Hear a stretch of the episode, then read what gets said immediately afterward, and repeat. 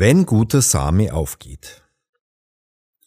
Die Erde bringt von selbst Frucht hervor, zuerst den Halm, dann die Ehre, dann vollen Weizen in der Ehre.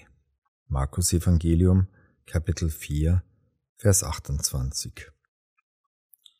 Der beste Zeitpunkt. Das Prinzip des Säens und Erntens ist in jeder Weise lebensnotwendig.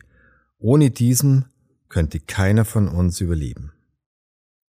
Diese geniale Gesetzmäßigkeit gilt auch im seelisch-geistlichen Bereich. Worte wirken wie Samen. Erstens, wie guter Samen. Um Gutes zu ernten, müssen wir guten Samen sehen. Wenn wir glauben, dass der gute Same das Wort Gottes ist, werden wir alle unsere Lebensprinzipien aus der Bibel ableiten und uns auf die moralischen Eckpfeiler von Gerechtigkeit und Liebe gründen. Zweitens, säen. Erst wenn der Same in die Erde gesät ist, kann der Wachstumsprozess beginnen.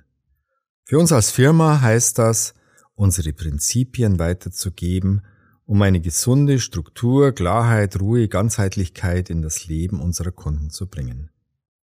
Bei allem Sehen muss uns bewusst sein, wir können das Aufgehen der Saat nicht erzwingen.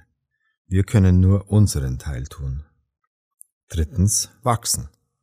Jetzt kommt die Zeit des Loslassens, des Wartens, in dem Gott das Wachsen schenken muss. Da müssen wir vertrauen und Gott die Zeit anheimstellen.